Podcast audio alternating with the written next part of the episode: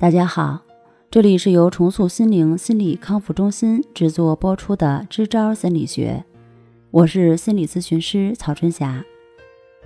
今天我们要分享的是塞里格曼效应。失败不可怕，可怕的是习惯失败。小飞是一个消极的人，凡事总往坏处想，在事情还没有开始之前，总是对事情的结果。有了最悲观的想法，为什么会这样？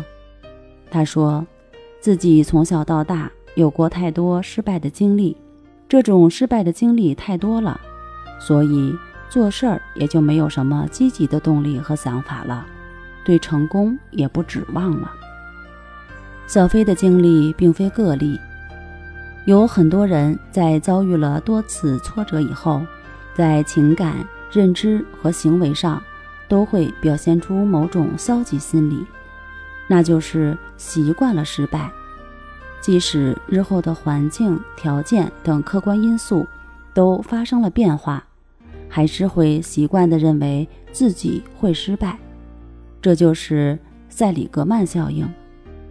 不相信会发生这样的事儿吗？或许。我们可以从塞里格曼的实验中看出一些端倪。积极心理学的始祖心理学家马丁·塞里格曼，把一只狗关在笼子里，只要狗一触及笼子的门，蜂鸣器就会引发笼门对其施以电击。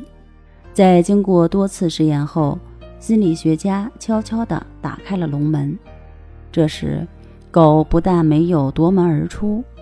反而没有等到电击就倒地呻吟，不做任何抗争，就做好了迎接下次电击的准备。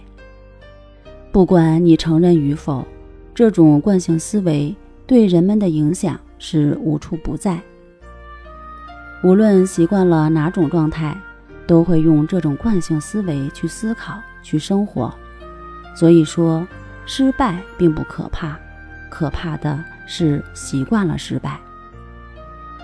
只要能跳出这种惯性思维，跳出这种习惯了失败的怪圈儿，你会发现很多事儿并没有你想象中的那么糟糕。以前的一切只是你的习性思维模式在起作用而已。好了，现在就请你来检查一下自己。有没有这种习惯失败的思维模式？如果有，那么尽早和塞利格曼效应说再见吧。好了，今天就和大家分享到这儿，那我们下期节目再见。